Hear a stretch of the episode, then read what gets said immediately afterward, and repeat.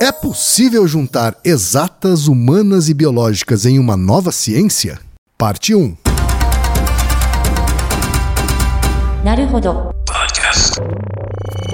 Nessa época, a aparência pessoal de Harry Seldon não tinha nada de magnífica. Tinha a mesma idade de Cleon, 32 anos, mas apenas 1,73m de altura. O rosto imberbe tinha uma expressão jovial e o cabelo era castanho escuro, quase negro. As roupas que usava tinham um ar inconfundivelmente provinciano. Para todos aqueles que no futuro veriam em Seldon apenas a figura lendária de um semideus, pareceria quase um sacrilégio o fato de ele não ter cabelos brancos, um rosto envelhecido e vincado de rugas, um sorriso sereno que irradiava sabedoria, e não estar sentado numa cadeira de rodas. Mas mesmo então, em plena velhice, seus olhos iriam manter aquele brilho jovial. Isso nunca iria mudar. E naquele instante, seus olhos estavam mais bem-humorados do que nunca, porque tinha acabado de apresentar sua monografia aos participantes da convenção decenal. Sua comunicação verbal tinha mesmo despertado um certo interesse na plateia, e o próprio Osterfifth fizera um aceno de cabeça em sua direção, dizendo: Muito engenhoso, meu rapaz, muito engenhoso. O que, vindo da parte de Osterfifth, era satisfatório, muito satisfatório. Mas agora os fatos tomavam um rumo diferente e inesperado. Seldon já começava a ter motivos para crer que toda a sua satisfação talvez não chegasse a durar muito tempo. Encarou o homem alto e de uniforme, parado à sua frente, e observou o emblema da espaçonave e do sol no lado esquerdo de sua túnica. Tenente Alban Wellis, disse o oficial da guarda do imperador, e voltou a guardar sua identificação. Pode acompanhar-me agora, senhor? Para ver o imperador? Para ser conduzido ao palácio, senhor. É o que dizem minhas instruções. Mas por quê? Não estou informado, senhor. Recebi ordens para levá-lo até lá de um modo ou de outro. Isso quer dizer que estou sendo preso? Não fiz nada que possa justificar esse tipo de. Digamos, senhor, que é uma guarda de honra que se apresentou para escoltá-lo. E devo pedir-lhe que se apresse. Tanto era assim que quando Seldon foi introduzido num aposento amplo e luxuosamente mobiliado e se deparou com um indivíduo jovem sentado sobre a beira de uma mesinha próxima a uma janela, com um dos pés pousado no chão e o outro balançando distraidamente, surpreendeu-se ao ver um oficial do Império com uma aparência tão bem-humorada. Seldon não sabia se devia mostrar-se muito impressionado. Decidiu que era melhor ficar em silêncio e esperar que o outro falasse primeiro. O oficial disse: Você é Harry Seldon, creio eu o matemático. Seldon murmurou um minúsculo sim, senhor, e permaneceu à espera. O outro fez um gesto descuidado. A resposta seria sim, senhor, mas não gosto de muita cerimônia. Estou saturado dela. Estamos aqui a sós, portanto posso me dar ao luxo de mandar a cerimônia às favas. Sente-se, professor.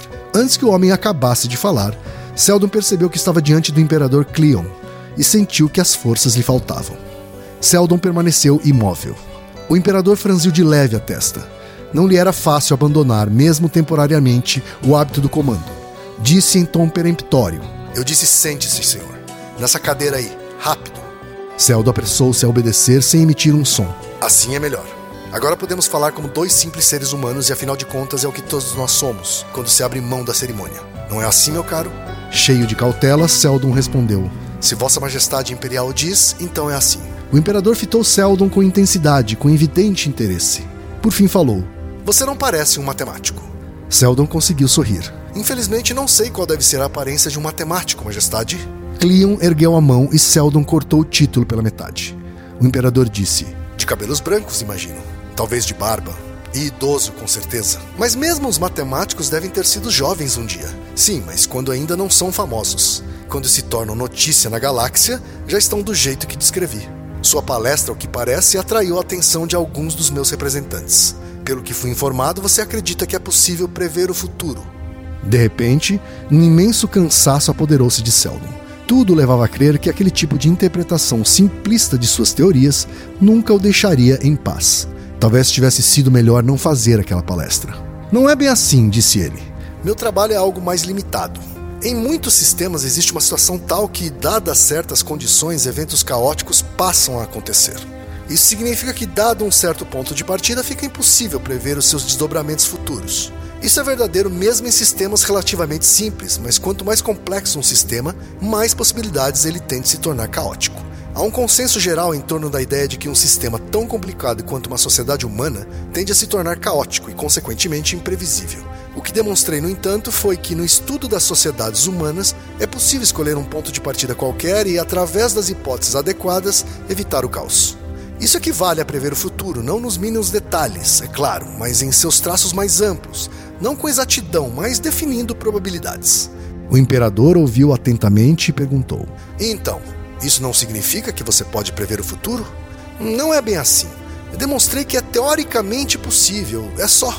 Para obter algo mais além disso, teríamos em primeiro lugar que escolher o ponto de partida correto, depois fazer as hipóteses corretas e depois descobrir um modo de efetuar os cálculos necessários num lapso finito de tempo.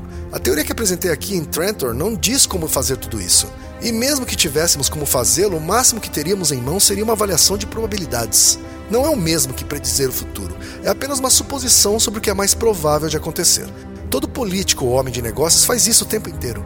Qualquer pessoa dotada de razoável discernimento tem que fazer isso para obter um mínimo de sucesso no que planeja. Fazem isso sem auxílio da matemática. Exatamente, fazem por intuição.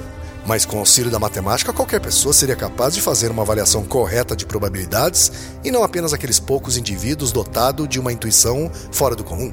Correto, mas demonstrei apenas que esse tipo de análise matemática é possível. Isso não quer dizer que seja realizável do ponto de vista prático. Como poderia uma coisa ser possível e nem poder ser realizada na prática? Seldon percebeu que o imperador assumia uma atitude cada vez mais formal à medida que as respostas que ouvia iam no sentido contrário às suas expectativas. Vossa Majestade Imperial deve ter em mente o modo como os cientistas lidam com as partículas subatômicas. Há um número enorme delas, cada uma se movendo ou vibrando de um modo imprevisível e aparentemente aleatório, mas esse caos aparente possui padrões de ordem subjacentes que nos permite, através da mecânica quântica, responder às perguntas que formulamos. Algo semelhante se dá no estudo das sociedades, com os seres humanos individuais fazendo o papel dessas partículas. Mas aí entra um novo fator que é a mente humana. As partículas se movem sem consciência de si mesmas, os seres humanos não. Tentar computar todas as atitudes e todos os impulsos potenciais da mente humana iria tornar todo o processo tão incrivelmente complexo que seria preciso de um tempo infinito para levar a cabo os cálculos necessários. Talvez os pensamentos humanos tenham um padrão de ordem subjacente, assim como os movimentos das partículas. Hum, talvez. Minha análise matemática pressupõe a existência de uma harmonia subjacente a todas as coisas, por mais desordenadas que possam parecer, mas não nos dá nenhuma indicação de como essa harmonia pode vir a ser descoberta. Por mais que uma análise psicohistórica possa ser possível em teoria, é altamente improvável que seja um dia viável em termos práticos. O que quer dizer você com análise psicohistórica? Eu denomino psicohistória a avaliação teórica de probabilidades relativas ao futuro. Essa sua psicohistória se pudesse ser posta em prática, seria algo de enorme utilidade, não acha? Sem dúvida alguma. Saber em que direção marcha o futuro, mesmo de um modo geral e probabilístico, serviria como uma nova orientação para os nossos atos, um instrumento maravilhoso, algo que a humanidade nunca experimentou antes. Mas é claro que. Interrompeu-se. Cleon o interpelou impaciente. Sim. Bem, tudo indica que os resultados da análise psicohistórica teriam que permanecer desconhecidos da população, com exceção de um número reduzido de líderes e planejadores. Permanecer desconhecidos? exclamou Cleon com surpresa. Evidentemente. Tentarei explicar. Se os resultados da análise psicohistórica fossem levados ao conhecimento do público, as reações e as emoções das pessoas sofreriam uma distorção imediata. A análise psicohistórica se baseia em emoções e reações que se produzem sem o conhecimento do futuro, senão não tem sentido. Os olhos do imperador brilharam e ele riu alto. Maravilhoso! Desferiu um tapa no ombro de Seldon que fez o cientista vacilar. Não percebe? Aí está para que serve tudo isso. Não precisamos prever o futuro. Basta escolher um futuro, um futuro bom, útil, e fazer previsões que alterem as emoções e reações humanas de tal modo que elas resultarão naquele futuro escolhido. É melhor criar um futuro positivo do que meramente predizer um negativo. Seldon franziu a testa. Eu queria dizer que essa questão do modo como Vossa Majestade trata as outras pessoas é irrelevante. Vossa Majestade deve alimentar suspeitas. Não seria humano se não fizesse. Se alguém usa uma palavra pouco apropriada, como foi meu caso agora, ou faz um gesto rude, ou usa uma expressão estranha, Vossa Majestade reagirá a isso com um movimento instintivo de recuo, de desconfiança. E isso põe em ação um círculo vicioso a outra pessoa perceberá essa suspeita e passará a se comportar de uma maneira artificial, tentando evitar que ela volte a se produzir. Vossa Majestade perceberá isso e ficará mais desconfiado ainda. No final do processo, ou a outra pessoa será executada, ou Vossa Majestade morrerá às suas mãos. É um mecanismo que nenhum imperador nos últimos quatro séculos conseguiu evitar. Este é apenas um dos indícios de como se torna cada vez mais difícil administrar os negócios do império. Então, nada que eu faça pode evitar que eu seja assassinado? Não, disse Seldon. Mas talvez Vossa Majestade tenha um pouco de sorte. Os dedos de Cleon estavam tamborilando no braço da cadeira. E ele disse num tom rude: Você não tem nenhuma utilidade para mim, rapaz. E a sua psicohistória, muito menos. Pode retirar-se. Com essas palavras, o imperador afastou os olhos e de súbito pareceu muito mais velho do que seus 32 anos. Eu havia dito que minha matemática não poderia ser-lhe útil, sir. Minhas mais profundas desculpas. Seldon esboçou uma reverência, mas atendendo a algum sinal que lhe passou despercebido, dois guardas entraram no aposento e o conduziram para fora. Tudo o que ele ouviu foi a voz de Cleon às suas costas. Levem esse homem de volta ao lugar de onde o trouxeram. Vamos para os recados da paróquia, Altair. Bora. Número 1, um, vai no apoia.se e deixa sua contribuição. Já agradecemos. Número 2, vai na iTunes Store e deixa 5 estrelas e um comentário. Isso aí. E número 3, apresente o Naruhodo para uma amiga ou um amigo que não conhece o Naruhodo ou que nunca tem ouvido um podcast. Vamos aumentar o tamanho da podosfera. É isso aí. Antes da pauta, mais um recado. Naruhodô está abrindo espaço para os podcasts das Minas, porque representatividade é importante também na podosfera. O destaque de hoje vai para o podcast Apenã, comandado pela Ana Rosa. Ouça o recado que ela deixou para você, ouvinte do Naruhodô, e conheça o podcast Apenã. Oi, gente. Aqui é a Ana Rosa, do podcast Apenã. Nós somos um podcast de entrevistas e trazemos aqui pessoas incríveis, com quem debatemos temas importantes para o futuro que queremos construir. Nossos entrevistados trazem exemplos motivadores, sempre lembrando que é hoje que nós precisamos arregaçar as mangas para construir o amanhã que queremos. Apenan significa amanhã na língua do povo gavião parcategê. A diversidade está no nosso DNA bem como nossa preocupação com a sustentabilidade e com a nossa interação com a comunidade e tudo que nós podemos fazer para ter um impacto positivo na mesma. Vem conhecer nosso trabalho e aproveita para ficar de olho na hashtag Mulheres Podcasters e ver que tem muita mulher fazendo um trabalho muito bom nessa mídia. Apenas pensando o amanhã. Altair, temos uma pergunta de ouvinte. Uma pergunta muito boa que vai demandar um, um, episódio mais longo dessa vez. É uma pergunta cabeça, né? É verdade. Uma pergunta cabeça que vai ter uma resposta cabeça. Isso. É tanto que a gente começou com literatura. Exato. Isaac Asimov. Isaac Asimov. Esse é um trecho de que obra do, do Asimov, Altair? É o Fundação. Na verdade, o Asimov é um dos maiores escritores de ficção científica da história moderna. Uhum, para alguns, o maior, né? Para alguns, o maior. Ele nasceu em 1920 e morreu em 1992, uhum. razoavelmente recentemente. Sim.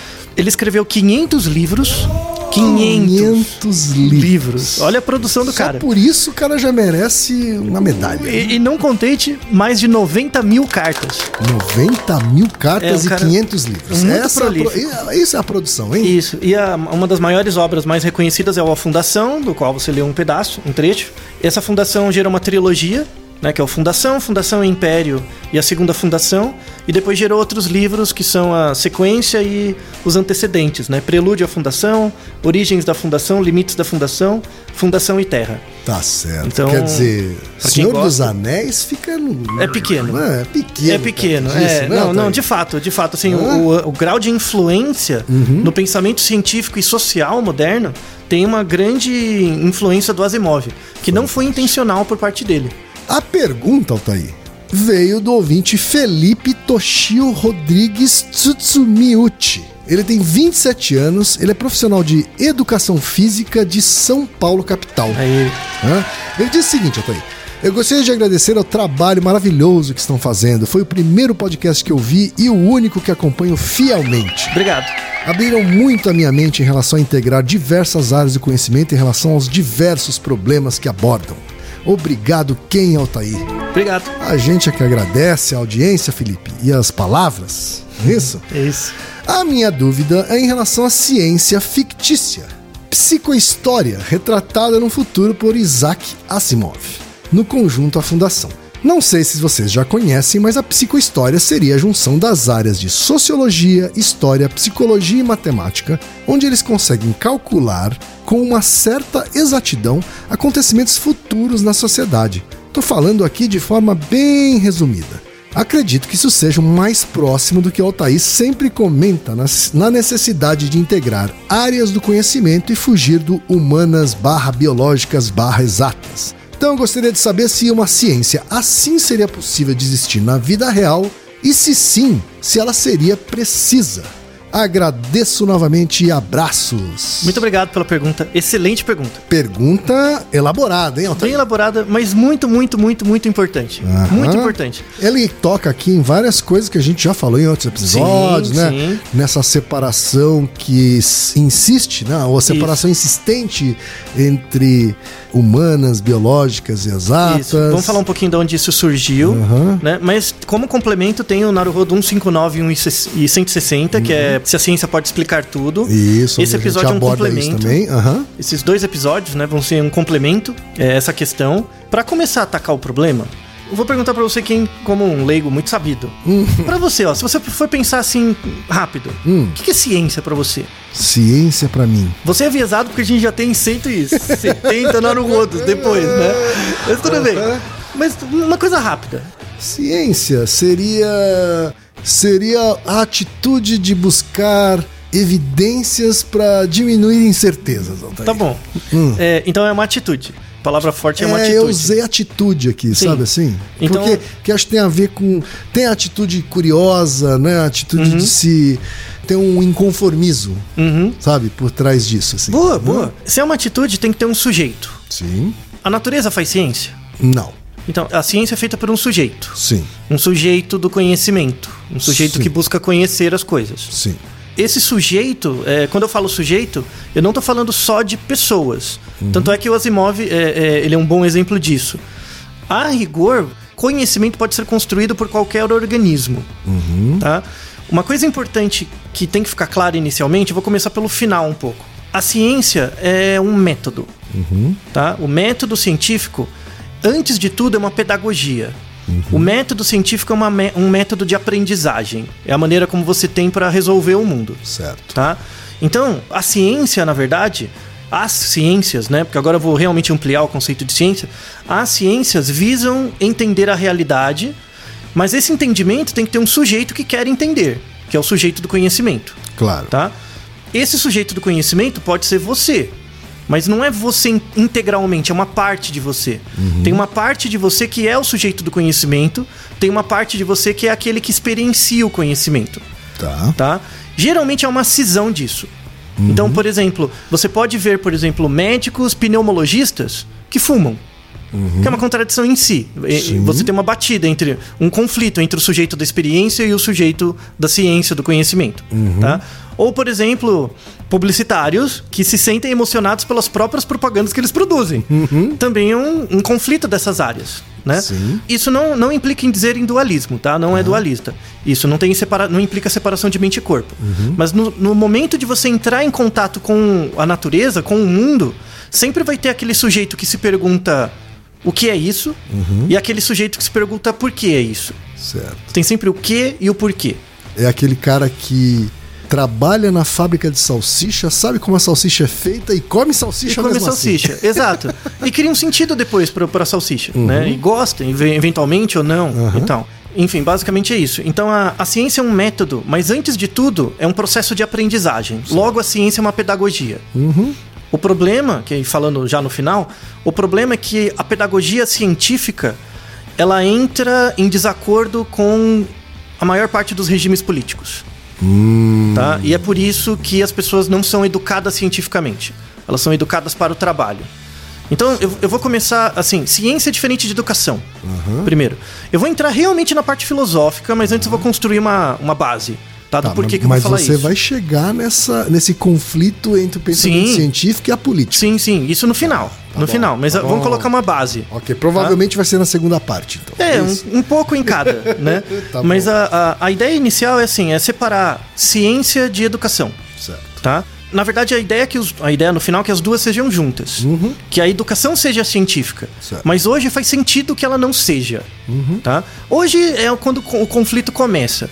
Mas, por exemplo, a educação, a educação como a gente conhece, surgiu no começo da Revolução Industrial, porque você industrializou as cidades, você precisava de gente para trabalhar, e as pessoas tinham que saber um mínimo de conhecimento sobre a realidade para operar uma máquina, para fazer uma conta, para trabalhar num banco, para movimentar a tecnologia resultante do Pra processo. datilografar. né? Isso, enfim, a pessoa tinha que conseguir ler, tem que conseguir escrever, fazer alguma conta. Sim. Tá? Então a educação, no início, ela servia à técnica. Certo. Ela é algo técnico, ela é algo voltado à produção de um ofício. Tá? Então, por exemplo, antes da Revolução Industrial, né, na, na época do absolutismo, eu podia aprender a ser um carpinteiro. Eu aprendia coisas manuais. Certo. E podia ser um bom carpinteiro. Como a, sociedade mudou, teve a Revolução Industrial, eh, a Revolução Francesa, você migra para cidades, outras competências técnicas são necessárias. Sim. Então agora eu tenho que saber contar, eu tenho que saber ler, né? Então as escolas surgiram aí, né? A escola iluminista surgiu aí, que é uma escola voltada para o trabalho, tá? Tem o Naruhodo que é o Naruhodo 16, lá atrás, 16? é, sobre o movimento maker, Aham. que eu faço uma- um resumo rápido da teoria do Adam Smith, do Riqueza das Nações. Sim. Vale a pena você ouvir, né? É um episódio curto. Que a gente fala que a, a ideia de uma nação rica, e isso é um pensamento dedutivo, isso é um pensamento ideológico, não é científico. Certo. Uma nação, segundo Adam Smith, uma nação rica é uma nação capaz de gerar trabalho. Você Tá. tem que partir dessa premissa. Se uma nação rica é uma nação capaz de gerar trabalho, isso tem consequências. A primeira consequência é: uma nação vai ser necessariamente desigual. Porque para ter trabalho, eu tenho que ter aquele que emprega e aquele que é empregado. Certo. Então a nação é eminentemente desigual. Então o papel do Estado não é garantir a igualdade, porque isso é demagogia, né? É proteger os ricos dos pobres. É impedir que os pobres matem os ricos, porque aí acaba o trabalho e não tem produção, logo o Estado não é rico. Certo. É impedir que a Revolução Francesa aconteça de novo, basicamente. Então o papel do Estado é garantir a desigualdade, mas não deixar que essa desigualdade fique tão grande. Isso. É, esse é o ponto, Né? né? Tem, tem um, Tem um limite. Tem um limite, exatamente. Tem um limite. Alguns países. Trabalham mais, outros com- menos. enfim. Com índices de miséria altíssimo, levam esse limite até o extremo. né? Isso, ma- mas isso gera caos social, desagrega mesmo assim, tá? Mas na, na ideia do Adam Smith lá atrás, 300 anos atrás, fazia sentido porque estava começando mesmo a, a indústria, enfim. Esse pensamento estruturou o começo da escolarização. Então, você não estudava para saber, não era um estudo grego. Você não estudava para saber, você estudava para ter um ofício. Mas existia um outro modelo antes, então. Sim, mas que não era para todo mundo. Sim. Então, Exato. Era É, para poucos. para, pô, para aqueles. Não era um- um- uma educação universal. Isso. Não, é, não fazia sentido ser. Sim. Sabe? Não fazia. Por quê? Porque o conhecimento você adquire de várias formas. Uhum. Né? A escolarização se tornou necessária para você ingressar numa sociedade do trabalho, que é o que torna as nações ricas. Isso, uma espécie de industrialização da própria, do próprio ensino. Mas né? é. Para mas- atender mas é, a isso. modelo industrial. É, é uma tecnização, né? É Uhum. uma coisa que você transforma em técnica. Tudo bem, esse é o modelo inicial, deu muito certo. Uhum. De fato, melhorou a qualidade de vida de um monte de pessoas, das nações. Não foi ruim. Uhum. Sim. O começo não foi ruim. Isso começou século 17, 18, 19. Vamos fazer um, um salto. Vou falar um pouco do Asimov, tá? Por que, que as pessoas gostam tanto dele, Hum. né? Ah, o Asimov previu o mundo, né? A sociedade hoje. Você lê os textos do Asimov, é o que acontece hoje, mesmo, assim. Uhum. O Asimov nasceu, morreu em 1992, então ele viu bastante coisa, Sim. né? É, vale muito a pena você ler Mas ele não via internet, por exemplo. ele não viu a internet, mas ele descreveu muito bem, né? a É, internet. então. Ele descreveu muito bem a inteligência, a ideia da inteligência artificial, Uhum. né? Mas não é por genialidade. Uhum. Ele era um cientista. A- O Asimov ele foi formado em química, né? E ele dava aulas de bioquímica na Universidade de Boston, Certo. tá? Ele entrou, ele fez a graduação na Universidade de Columbia, né, em química, e ele entrou aos 15 anos na universidade. Tá. Né? Então uma pessoa com muitas capacidades, Sim, é um muito interesse, Mais, né? mais dotado do que a média. Isso, e muito prolífico, né? 500 livros, 90 mil cartas e tal. O que eu quero deixar claro aqui com essa explicação é que eu vou explicar que o Asimov é resultado de um processo. Assim como todo cientista é resultado do processo, de um processo. E o Asimov só foi o Asimov porque ele era um cientista. Não era porque ele era um escritor, não era porque ele era genial, é porque ele era um cientista. E ele era um cientista adequado com uma grande capacidade de observação do tempo dele, tá? Esse livro A Fundação, né, então quem leu muito bem uma parte do livro, conta a história do Harry Seldon, né, que é um matemático que cria uma nova área, uma nova ciência, que é a psicohistória, que é a junção da matemática, sociologia, história, economia e psicologia, tá? E por meio da matemática na verdade, da estatística. A estatística que amarra tudo isso. Ele faz modelos probabilísticos. Então ele usa a estatística para amarrar todas essas áreas para criar um modelo único que prevê a realidade. Né, que pode prever o futuro, mas não evitá-lo. Certo. Isso é importante. Tá. Ele parte de um pressuposto de que a natureza é determinística, Uhum. que possui regras universais, que eu só preciso ter um trabalho de criar um método para descrevê-las. Uma vez que eu crio um método para descrever a realidade, eu consigo prevê-la, Tá. tá? Então, o, Mas é- ela vai acontecer. ela vai acontecer. O que Uhum. você pode fazer é mudar os parâmetros Tá. dela. Então, algumas informações do Harry Seldon, né? Ele nasceu no décimo mês do ano 11.988 da Era Galáctica. Então é realmente uma- um tempo muito no futuro. É, lá né? na frente mesmo. Lá na frente. Uhum, Muito depois do que o, o Martin McFly. Isso, exato. né? E ele vivia no Império Galáctico. O Império Galáctico, é, as pessoas já saíram da Terra, já colonizavam outros mundos, né? O Império Galáctico era uma galáxia, uma região composta de 25 milhões de planetas, de mundos, e cada mundo com um bilhão de indivíduos em média. Então, um universo gigantesco, né? E ele, ele era uma pessoa que vivia num desses, desses planetinhas, Certo. tá? Mas ele criou esse método de desenvolvimento estatístico e isso atraiu o interesse de muita gente, assim como do imperador do, do planeta que ele vivia, Certo. né? Essa é a ideia. E aí tem desdobramentos a partir daí. Uma coisa que eu quero trazer à tona é assim, o, o Seldon, ele percebeu que o Império Galáctico ia acabar. Ele, com o modelo dele, ele viu que o Império Galáctico ia acabar. Mas ele ia acabar daqui. Assim, ele ia acabar por meio de uma guerra, de um caos, né? Só que ele previa no modelo que esse período de caos até ter uma nova ordem social iria colocar as populações em penúria por um período de 10 a 30 mil anos. 10 a 30 mil anos. As pessoas iam passar 30 mil anos em caos para surgir uma nova realidade em que a paz se mantivesse de novo. Certo. Então ele previu que o Império Galáctico ia acabar, mas ia ter esse período de penúria muito grande. E ele não podia evitar. Então, o, o que ele queria era mover certas variáveis sociais para reduzir o período de penúria das pessoas para só mil anos. Ou seja, ele queria manipular um pouco para o Império Galáctico acabar, mas com menos problemas para as pessoas. E a, a psicohistória, ela só servia para prever comportamentos de populações e não de indivíduos. Tá. Tá? Mas ele parte do pressuposto de que a natureza tem regras gerais e que você pode ter acesso a elas.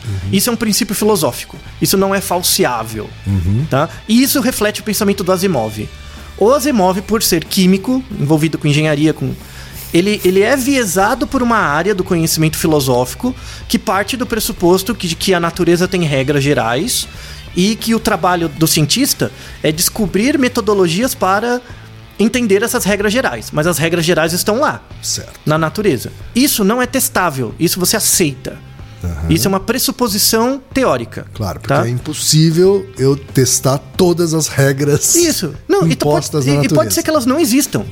Pode ser que elas não. Não, não é pressup... Isso é uma postura filosófica Sim. mesmo. Você começa Uma com premissa isso. mesmo. Uhum. É uma premissa.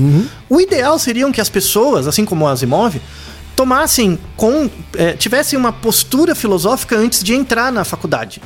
Pelo menos que E, e não é toda a ciência que parte dessa, Não. dessa premissa? Não, Assim, não, não é. Que a natureza ela é regida por leis gerais. Não, Sim. não são todas as áreas. Tá. Porque você tem níveis de explicação. Uhum. Né? Então, áreas do conhecimento que partem do pressuposto que a natureza tem regras gerais. Física, por exemplo, a química, um pouco, Uhum. área, biologia. Né? Áreas assim. Né? Então, o problema é que você compra um discurso pronto. Você entra na faculdade de biologia, você vai começar a ser catequizado, eu falo no sentido de religião mesmo, porque é um dogma. Você vai começar a ser catequizado em achar que a natureza tem regras gerais que se aplica sempre, em todos os níveis. Certo. O Asimov era um pouco esperto, ele falava: não, a psicohistória só vale para populações. Porque ele tinha um conhecimento de física e de biologia. Certo. Então ele sabe as equações físicas, ele sabe as equações de Price, por exemplo, para equilíbrio populacional. Não, nas populações eu consigo prever. Nos indivíduos é muita variabilidade. Certo. Mas você tem áreas do, do conhecimento que partem dos indivíduos. Trabalha com essa variabilidade.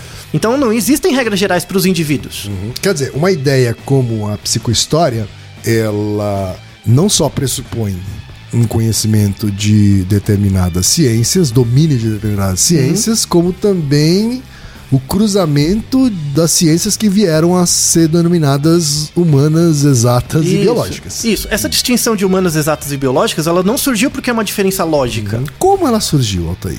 Por conta das profissões. Aí volta no Adam Smith. Então, por conta da especialização das profissões, isso é século XVIII, XIX. Tá. Né? Antes você não fazia faculdade de engenharia, você fazia uma faculdade de ciências. Certo. E aí depois você ia ver o que você ia fazer.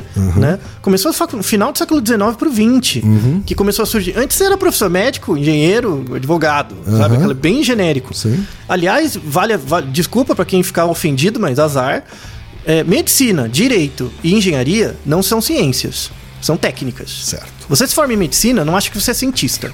Você aprende um bando de técnica e começa a aplicar, só que você tem reconhecimento social e você acha que é muito melhor por causa disso. Isso. Você pode ter um cientista que também é médico, Exato. mas não é porque você é médico que você é cientista. Isso, a recíproca não é verdadeira, não se aplica dos dois lados, né? O Asimov era cientista também. Então ele realmente escrevia artigos, dava aulas, ele fazia pesquisa. E isso deu a clareza para ele para conseguir perceber o conhecimento e ainda ter um talento artístico literário para transformar isso em história. Né? Mas as histórias do Asimov são, em um certo ponto, geniais porque representa muito bem o que acontece naquele momento. E como ele, ele conhecia as regras gerais, pelo menos da área dele, que são as regras físico-biológicas, ele consegue fazer previsões. Então o Harry Sheldon, na verdade, é um alter ego dele mesmo. Ele é o matemático. Ele é químico, ele consegue estudar as regras de química Claro. e ver, de fato. Então, na verdade, é uma tentativa dele de explicar a realidade com base nessas regras. E nesse sentido, ele é bem sucedido. É bem sucedido, mas ele não é perfeito. Ele é bem sucedido no sentido de ter reconhecimento. As pessoas vêm e falam, pô, da hora, né? Porque você é químico, eu sou biólogo. Ressoa em mim. Sim. Porque a gente defende, mesmo sem querer, uma premissa filosófica de que o conhecimento é baseado em regras gerais que você só precisa descobrir Certo. né? Então, na verdade, o Asimov ele foi um representante de uma área do conhecimento. Mas essa área do conhecimento não foi criada porque ela faz sentido. Ela foi criada porque ela atende a demanda histórico, social, econômica de certas profissões. Né? Então, por exemplo, muita gente da área de tecnologia, de biologia, acompanha o Asimov. Eu, pessoalmente, acho o Asimov mais importante que o Sagan, por exemplo. Porque o, o Sagan é um bom político, debatedor da política, da, da relação entre a ciência, a política e a sociedade. Que tem a sua importância, né? Total, não, não, Aham. fundamental. O Asimov, ele realmente tem uma sensibilidade mais psicológica, Aham. sabe? De, de perceber o sujeito da ciência. Então, o, o, o Sagan fala muito com o sujeito da experiência. Voltando no começo do episódio, né? Com o sujeito da experiência da ciência. Certo. O Asimov fala com o sujeito do conhecimento Certo. como pensa o sujeito do conhecimento dele, no fundo como pensa ele mesmo, né? Então é fundamental ler os livros dele assim. E o Asimov ele não tira isso do nada. Isso que é genial dele, ele, ele dá as fontes. Ele mostra da onde saem as inspirações dele. Várias descrições do Império Galáctico, né, que é um império muito grande, comensuravelmente grande, onde nem o imperador sabe as regras, né? O imperador fica à mercê do próprio povo porque é tão grande que ele não consegue gerir, Sim. né? Isso tem total relação com o Império Romano. Então a queda do Império Galáctico é uma representação no futuro do Império Romano, do fim do Império Romano, da desagregação do Império Romano. Isso é bem conhecido, né? Inclusive ele mostra a associação, né? É, mas eu vou colocar uma associação mais nova, que é com o Nietzsche. Então, tem o livro do Nietzsche clássico, assim falou, falou Zaratustra, que ele escreveu de 1883 a 1885. E o Zaratustra, é, na verdade, é um personagem que descreve o futuro da humanidade. Sim.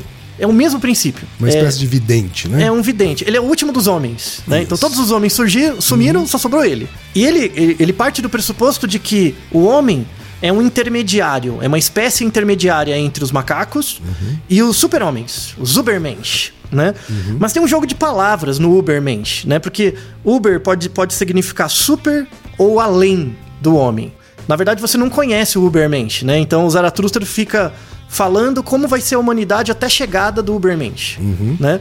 Lembra muito o Asimov. Lembra muito a descrição do Asimov. Com certeza o Asimov foi inspirado pelo Nietzsche em umas certas partes, né? E tem essa ideia da frase clássica do Nietzsche que ele fala Gott ist tot. Deus está morto, né? E o Asimov era, é ateu, né? Então ele incorpora muito o pensamento do Nietzsche no texto dele também. Só que com uma pegada mais de biológicas Sim. né? E isso mostra a, a limitação do Asimov. Então, qual que era a limitação dele? Uma limitação entre aspas. Ele parte da premissa que a natureza tem regras gerais. Se você questionar isso, toda a lógica da psicohistória se quebra. Certo. Mas a psicohistória deixa um legado. Vamos deixar na descrição uma edição especial da Science em homenagem ao Asimov, falando sobre inteligência artificial. Então, Quer dizer, ele foi um precursor da ideia de Sim. inteligência artificial. Da ideia, né? Inclusive alguns artigos dele ele- de modelagem matemática mostra já que a matemática da inteligência artificial é possível, só não tinha computador. Então ele previu porque ele estudava, né? Então ele não foi um gênio no sentido de de ser um vidente, de ser a mãe de Ná. Não, o cara era um cientista, ele estudava o que estava ali aparecendo, né? E a fundação é uma espécie de uma, uma é, é quase que uma alegoria ao que a gente chama hoje de Big Data. Isso, é uma alegoria do resultado da inteligência artificial, que por sinal, eu só tô usando esse nome porque é o que inspirou ele, mas eu acho esse nome horrível. É aprendizagem de máquina, tá? É, não- inteligência artificial não é verdade, porque a nossa inteligência não é não artificial, Sim. tá? E não existe outra inteligência que não a nossa. Ouça o nosso Naruto sobre inteligência, a gente discorre melhor sobre isso. Agora a gente vai começar a falsear a premissa do Asimov, né? Então, é possível uma, uma ciência que junte exatas humanas biológicas? Sim, mas ela não é psicohistória. A É psi- sim, então, a resposta. É. Isso, a gente demorou aqui mais de meia hora pra responder a pergunta Sim. da maneira mais original. Sim. Sim, mas não é a psicohistória. Ah, não é o Asimov. Aham. Tá? O Asimov mostra só uma parte. De novo, o pensamento do pessoal de exatas e biológicas é partir do pressuposto de que existem regras gerais para as coisas. Tá? É partir do pressuposto de que, filosoficamente, se o mundo é regido por regras biológico-físicas, essas regras são gerais. E eu consigo criar uma metodologia para acessar essas regras, coletar dados, testá-las e criar funções, fórmulas, né? axiomatizações matemáticas. E essas fórmulas axiomáticas me dão previsibilidade. Eu pego as leis de Newton, eu aplico e vejo que dá certo, logo eu consigo explicar. certo. Então, o que é explicação? Quando eu explico um fenômeno, é quando eu coleto dados desse fenômeno, submeto a teste, crio uma regra geral, pego essa regra geral e aplico na realidade e ela me ajuda a prever a realidade, o que acontece. Essa é a lógica da psicohistória. E consegue repetir também. Repetir, então, você tem previsibilidade. Então, essa era a lógica da psicohistória. Essa é a premissa da psicohistória, que é baseada na existência de regras gerais para a natureza, tá? E essa é a lógica do pessoal de exatas e, e biológicas, tá? E essa é uma, uma lógica, na verdade, técnica. Se eu tenho essa lógica técnica, então, eu não questionei uma coisa. Então, a natureza tem regras gerais. O que, que é natureza? Será que é a natureza de uma empresa? Se eu considerar a minha empresa como uma natureza, um sistema fechado, e eu entendo as regras dele, e eu consigo operar, né? Eu consigo prever o que vai acontecer nas empresas. Parabéns, bem-vindo à economia. A economia surgiu como um coproduto da relação entre sociologia e matemática. Só que eles usam matemática mal, né? Certo. Então é, é uma área de interface. A psicologia é uma junção da sociologia com a biologia. Ou da filosofia, né? A filosofia, na verdade, está por trás de tudo, né? Da filosofia com a biologia. Devia ter mais exatas. O Asimov estava certo nesse sentido. O que, que amarra as áreas? É matemática. A matemática é o que te dá a unidade. Mais especificamente até a estatística, como você disse. Isso, inicialmente, né? Então você tem o método científico necessariamente ele passa por uma certa quantificação.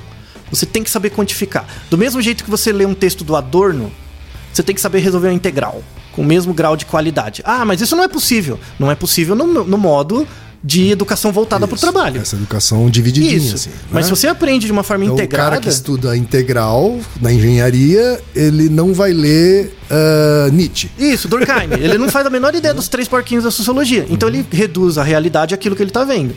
O cara, na Master Gratidão de Humanas, é a mesma coisa, sabe? Então, Vai ler Adorno, mas jamais terá aula de derivada. Isso. E esse é o problema. Esse é o problema. Você cria realidades distópicas, só que nenhuma delas explica a natureza como ela é. Então você cria a realidade da empresa, você cria a realidade é, de um sistema fechado conhecido. Então, ah, eu quero entender como as empresas funcionam. Beleza. Aí você cria uma lógica e resolve ali dentro da empresa. Eu quero saber como as escolas funcionam. Você cria uma regra, resolve ali. Mas como é que você resolve uma, uma lei universal geral mesmo? Para todas as áreas?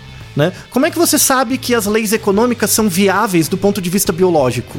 Essa maldita lógica que as pessoas têm, ah, eu, te, eu tô pagando. Sabe? Se eu tenho dinheiro, eu tô pagando. Enquanto não tiver mais água, demônio. Sabe? Não, Seu não, dinheiro não vai valer não nada. vai valer nada, né? Porque é um recurso finito. Será que as nossas leis, as regras que a gente cria agora, regulamenta de fato, leva em conta essa finitude dos recursos biológicos? Não. Esse é o ponto. Não, tá?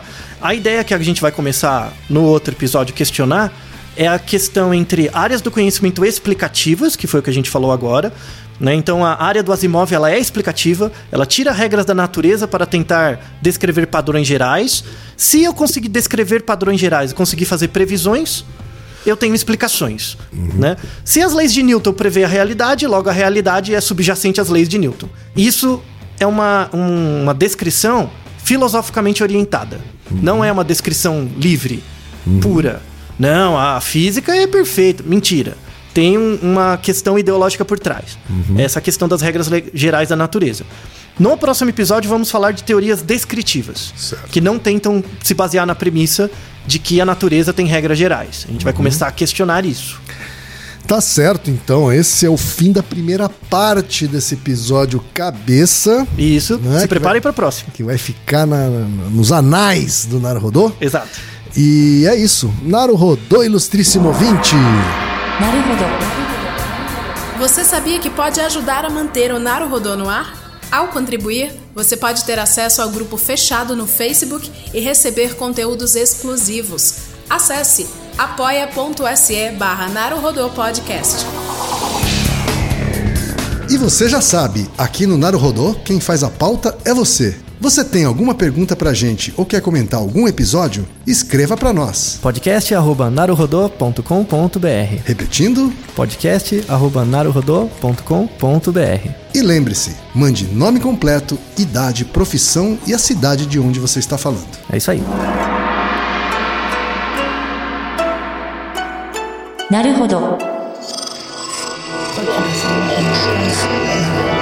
Esse podcast é apresentado por b9.com.br.